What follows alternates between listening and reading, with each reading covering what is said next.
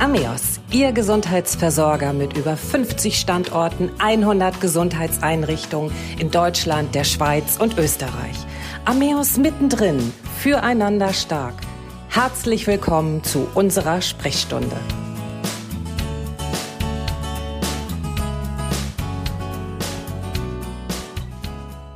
Unser Thema heute Krisenintervention bei Suizidalität. Es ist ein sensibles Thema, das viel Fingerspitzengefühl erfordert. Suizid. Immer wieder sehen Menschen keinen anderen Ausweg, als sich das Leben zu nehmen. In der Notfallbehandlung geht es daher zunächst um die Abwendung von Schaden für Leib und Leben des Patienten. Bei der Krisenintervention wird auch die therapeutische Ebene mit einbezogen. Hilfe ist also möglich. Über die Möglichkeiten der Krisenintervention sprechen wir heute. Mein Name ist Christiane Hartung-Kollbaum und mein Gast ist Dr. Daniel Emke. Dr. Emke ist Chefarzt am Mamias Klinikum Neustadt und Eutin und Facharzt für Psychiatrie und Psychotherapie. Herzlich willkommen, Herr Dr. Emke. Hallo, schön, dass ich da sein darf. Herr Dr. Emke, natürlich gibt es auch immer Statistiken und laut Statistik starben beispielsweise im Jahr 2020 insgesamt 9.206 Personen durch Suizid. Das waren über 25 Personen pro Tag und ich habe da auch gelesen, dass 75 Prozent der Selbsttötungen von Männern begangen werden. Womit hängt das zusammen, Herr Dr. Emke, dass Männer sich häufiger das Leben nehmen als Frauen? Ja, das ist ein globaler Trend letztendlich. In Deutschland ist es so, dass sich in allen Altersklassen, wenn man sich die Statistiken anguckt, ungefähr dreimal so viele Männer das Leben nehmen wie Frauen. Bei britischen Frauen kann man in den Statistiken sehen, dass die Quote bei einem Drittel der Männer liegt, also genauso wie in Deutschland. In Russland und Argentinien zum Beispiel ist es aber sogar der Faktor vier. Das ist also sehr spannend, dass das international immer das Gleiche ist, dass Männer in den Statistiken zumindest häufiger auftauchen. Das Verhältnis ist aber auch nicht neu. Diese Diskrepanz kann man sehen, solange es Aufzeichnungen und Statistiken über dieses Thema gibt. Allerdings ist es so, dass Frauen häufiger zu Suizidversuchen neigen. In den USA gibt es da gute Zahlen drüber, da sind es ungefähr 20 Prozent mehr. Allerdings führen die männlichen Suizidversuche weit häufiger zu einem Ziel. Und ähm, da ist es halt auch so, dass es sehr viele Erklärungsmuster gibt natürlich, warum Männer besonders gefährdet sind. Und hier wird angeführt, dass Männer nicht so gut in Kommunikation sind, dass sie eher die Unfähigkeit in sich tragen, eigene Probleme einzugestehen oder auch so einen Wunsch haben, nach außen hin besonders stark zu sein. Das können eher männliche Themen sein, die dann zu keinem guten Umgang mit Krisen führt. Und zur Statistik kann aber auch beitragen, dass Männer häufiger harte Suizidmethoden wählen als Frauen, so dass bei Frauen die unerkannte Dunkelziffer der Suizide auch ein ganzes Stück höher sein kann als bei Männern. Sie haben vorhin gerade gesagt, dass Frauen häufiger Suizidversuche begehen. Ist das dann auch mehr nur als Hilferuf zu sehen oder ist das schon auch wirklich ernst zu nehmen? Also jeder Suizidversuch ist ernst zu nehmen. Ein Suizidversuch egal wie in der letzten Konsequenz ernst er ist, ist ja ein Ausdruck hoher individueller Not und ist unbedingt ernst zu nehmen.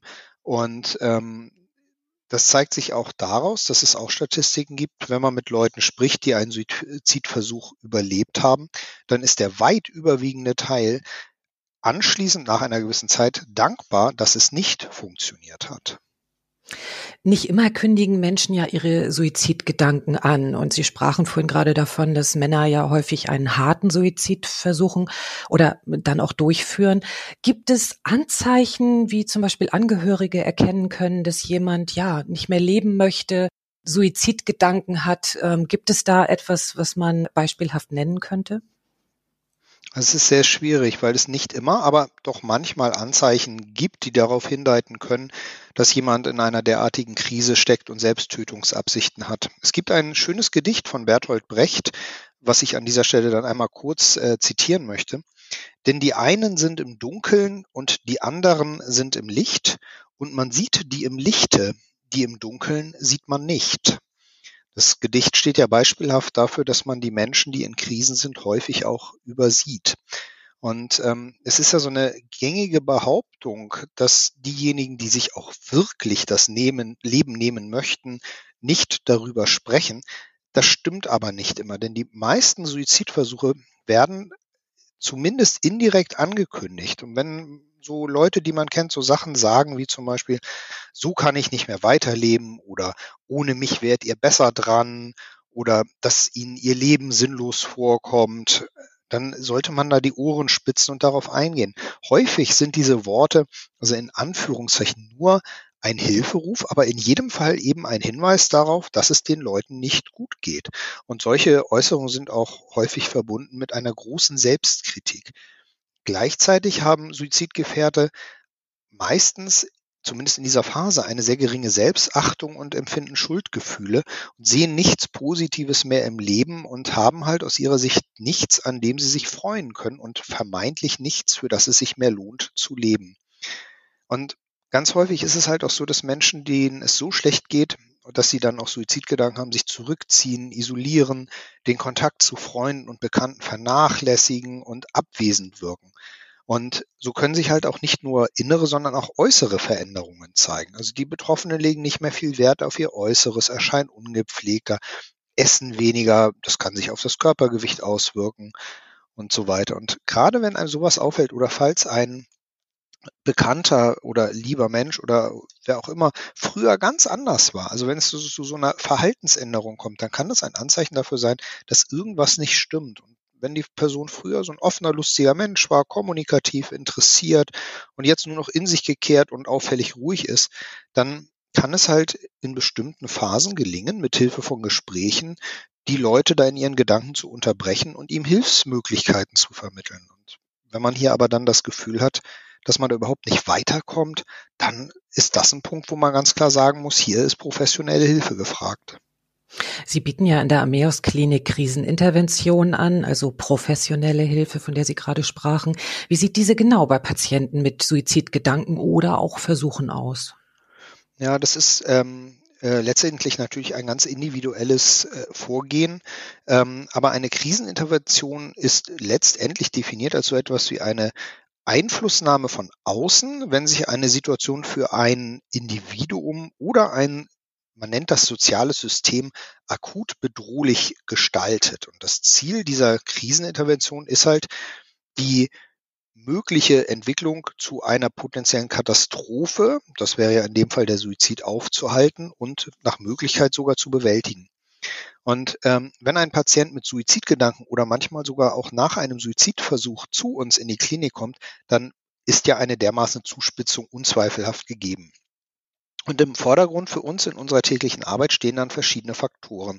Hauptziel ist aber die Entlastung desjenigen, der zu uns kommt, aber auch dessen Sicherheit. Und dazu gehört dann als erstes, dass wir versuchen, eine Beziehung herzustellen und die Situation zu ergründen. So versuchen wir dann uns einen Überblick über das Geschehene zu machen. Und hierbei ist es halt ganz wichtig, respektvoll und wertschätzend und wenn möglich auch mit positiven Reaktionen auf denjenigen zuzugehen. Das gelingt auch ganz häufig dadurch, dass man einfach offen und konkret und angstfrei über die Themen spricht. Aus diesem Gespräch müssen wir dann eine Risikoabschätzung machen und ähm, da schätzen wir dann ein anhand bestimmter Faktoren, äh, wie hoch wir die aktuelle Suizidgefährdung sehen. Und ähm, daraus müssen wir dann das Setting der Behandlung bestimmen. Also, dass wir dem Patienten einen möglichst sicheren Rahmen für die Behandlung geben können.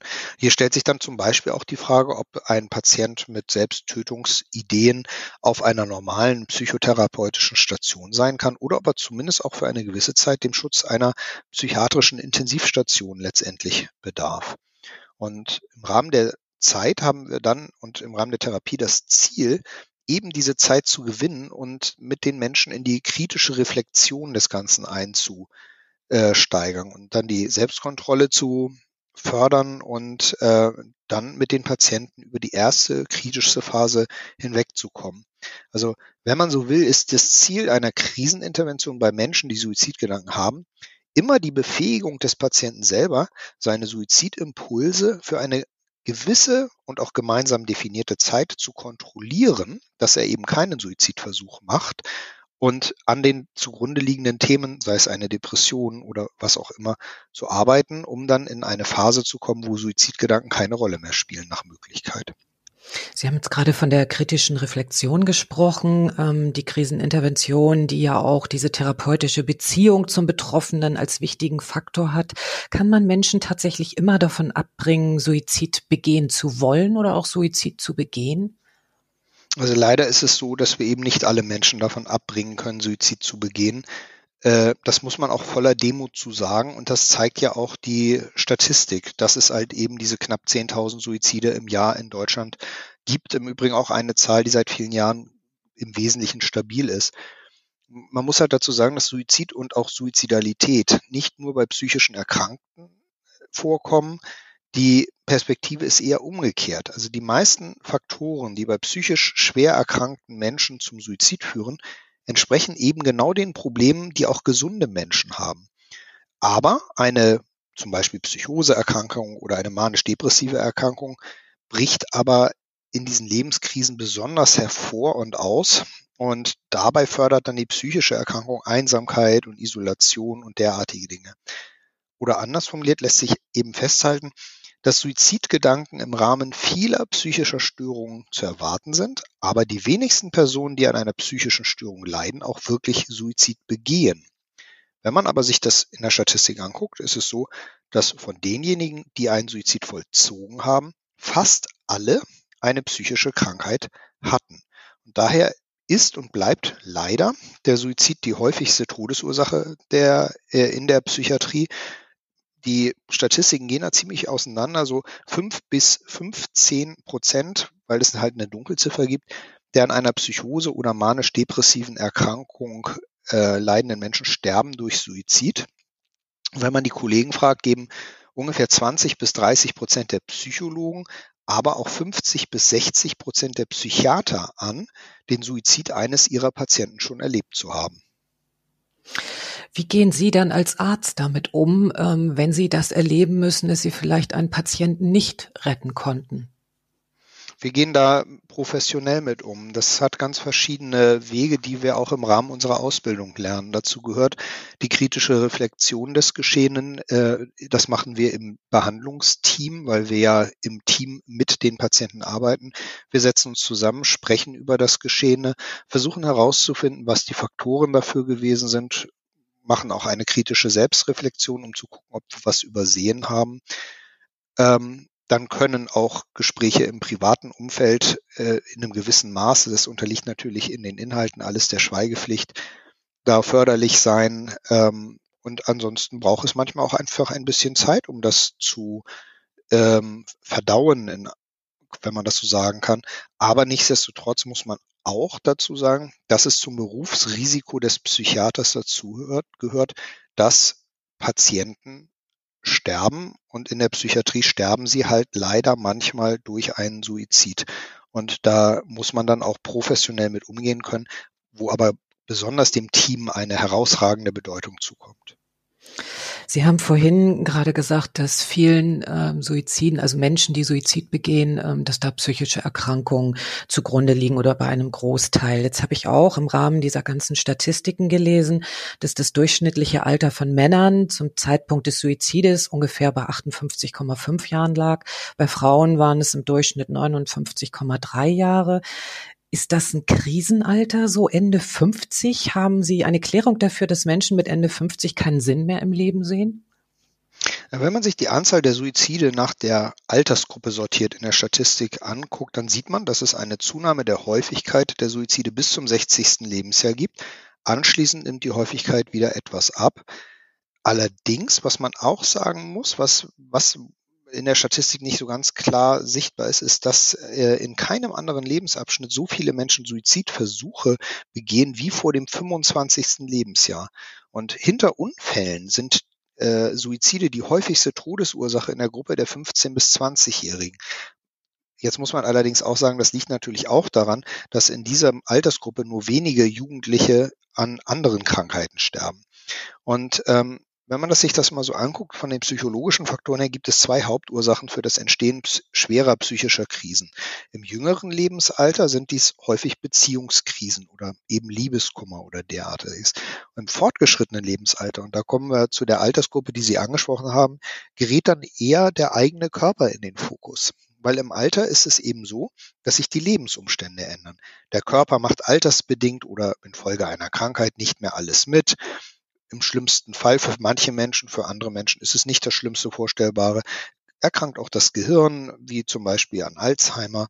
Und das kann in manchen Fällen zu sowas wie auch einer Kränkung, wenn man das so sagen will, führen und einen daran hindern, weiterhin problemlos am gesellschaftlichen Leben teilzunehmen. Wenn die Kinder dann nicht mehr besucht werden können oder man kann nicht mehr einkaufen gehen, dann verändern sich auch die Beziehungen zu Angehörigen und Freunden und dadurch steigt die Gefahr eines Suizids.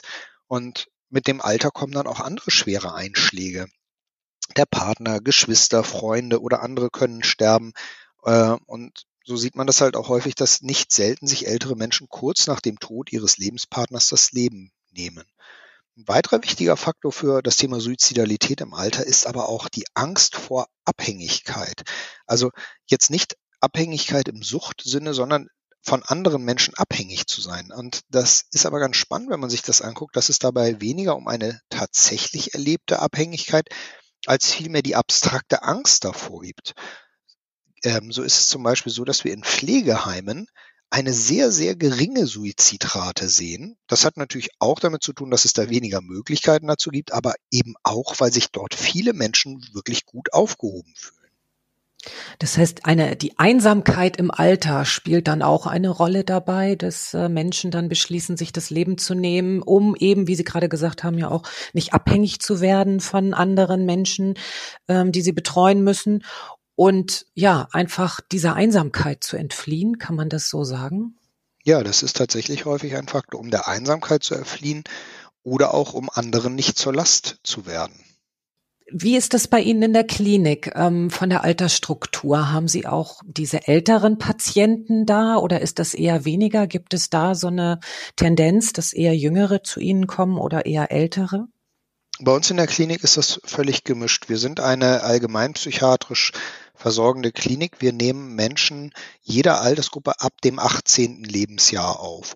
Und wir haben sowohl psychotherapeutische Stationen für jüngere Menschen, die sich eben in so Identitäts- oder Reifungskrisen befinden, aber wir haben auch eine Station, wo es psychotherapeutisch schwerpunktmäßig um ältere Menschen geht und deren Themen im Leben. Und da spielen so diese Themen der Körper macht nicht mehr so mit, die Kinder haben nicht, wollen nichts mehr mit mir zu tun haben, der Ehepartner ist gestorben, da spielt das eine herausragende Rolle. Und unsere Stationen sind leider immer gut belegt, was letztendlich nur den Bedarf an derartiger Hilfe in der Bevölkerung auch widerspiegelt. Das heißt, diese ganze Bandbreite, die Sie ja letztendlich abbilden müssen, von jung bis alt, aber irgendwann kommen diese Menschen dann ja auch wieder nach Hause, werden entlassen. Ähm, und ich habe gelesen auch, dass häufige Fehler dann äh, im Umgang mit Suizidalen äh, ist, dass viele ja so eine Bagatellisierungstendenz haben oder so eine unbewusste Ablehnung, ähm, dass sie sagen, also, ach, das, das nervt mich jetzt, du mit deinen Suizidgedanken. Sind Freunde, Familie, Bekannte mit Menschen, die Suizid Suizidgedanken hegen, häufig auch überfordert oder wie erklären Sie diese Bagatellisierungstendenz? Naja, generell ist es für die meisten Menschen und ich finde auch völlig nachvollziehbar sehr schwierig, mit anderen umzugehen, die offen oder verschlossen unter Selbsttötungsabsichten leiden. Es gibt daher auch so Mythen, die immer wieder auftauchen. Sowas wie, wer vom Suizid spricht, tut das nicht. Oder in der Regel wird vorher ein Abschiedsbrief geschrieben. Oder nur wer es wirklich ernsthaft versucht, ist weiterhin gefährdet. Oder auch, ähm, wenn man Menschen auf Suizidgedanken anspricht, dann bringt man sie erst recht auf die Idee.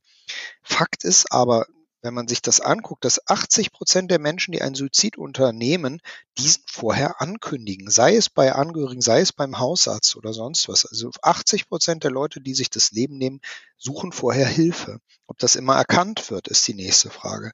Nur 25 Prozent der Suizidenten hinterlassen tatsächlich einen Abschiedsbrief, also nur ein Viertel. Und ähm, was man halt auch sagen kann, ist, dass die Frage nach Suizidgedanken macht nicht suizidal, sondern sie entlastet. Das ist umfangreich untersucht und geklärt. Durch das Fragen nach Suizidgedanken löst man diese nicht aus, sondern man entlastet die Menschen. Ähm, und was man auch sagen muss, was auch so dieses Thema ähm, Krise widerspiegelt. 70 Prozent der Menschen, die einen Suizidversuch unternommen haben und den überlebt haben, unternehmen danach auch keinen weiteren man muss sich halt immer vergegenwärtigen, dass Menschen, die unter Suizidgedanken leiden, eben in besonderer Not sind, ob sie jetzt psychisch erkrankt sind oder nicht. Das kann aber halt auch zur Überforderung der bestehenden sozialen Systeme oder des sozialen Umfeldes führen. Und wenn es also zu so etwas wie einer Bagatellisierung kommt, dann kann dies entweder natürlich auch Ausdruck eines nicht besonders schönen oder wir sagen dysfunktionalen Umfeldes sein, so nach dem Motto, ist mir egal, was mit dem ist. Aber meistens ist es dann doch eher geprägt von der Hilflosigkeit des Umfeldes. Und in jedem Fall sollte bei einer derart schweren Lebenskrise eines Menschen professionelle Hilfe in Anspruch genommen werden. Auch um das bestehende Umfeld zu entlasten und von deren eigenen Nöten, Schuldgefühlen oder was auch immer zu entlasten. Welche Tipps haben Sie denn für ja, Angehörige, Familie, Bekannte im Umgang mit Patienten, die Suizidgedanken hegen oder auch einen Versuch hinter sich haben? An wen können die sich wenden? Hier gilt auch ganz besonders, dass Reden helfen kann. Und wenn man keine entsprechenden eigenen Ansprechpartner im eigenen Umfeld hat, dann können Beratungsstellen, seelsorgerische Angebote der Kirchen, oder auch Selbsthilfegruppe helfen. Und wenn nichts mehr hilft, dann helfen auch die regionalen psychiatrischen Krankenhäuser, wie zum Beispiel auch die der Ameos-Gruppe natürlich weiter. Es gibt ganz verschiedene Angebote. Ich möchte aber eines hervorheben an dieser Stelle. Das ist ähm, Argus. Argus steht für Angehörige um Suizid. Und ich entleihe jetzt einfach einen Text von deren Homepage. Ähm, die schreiben nämlich, ein Suizid verändert das Leben der Hinterbliebenen grundlegend. Es gibt ein Davor und ein Danach. Nichts ist mehr so, wie es war. Der Schmerz des Verlustes geht oft einher mit der Frage nach dem Warum, dem Verlassensein, mit Schuldgefühlen und Schuldzuweisungen. Ein Chaos der Gedanken und Gefühle bricht herein. Das mühsam gelegte Lebensmosaik ist zerstört, die Einzelteile müssen neu gelegt werden. Es kann nichts mehr ungeschehen gemacht werden, aber Möglichkeiten, damit weiterzuleben, finden sich leichter zusammen mit anderen. Das Wort, das einem hilft, kann man sich selbst oft nicht sagen. Die Trauer nach einem Suizid ist sehr schwer.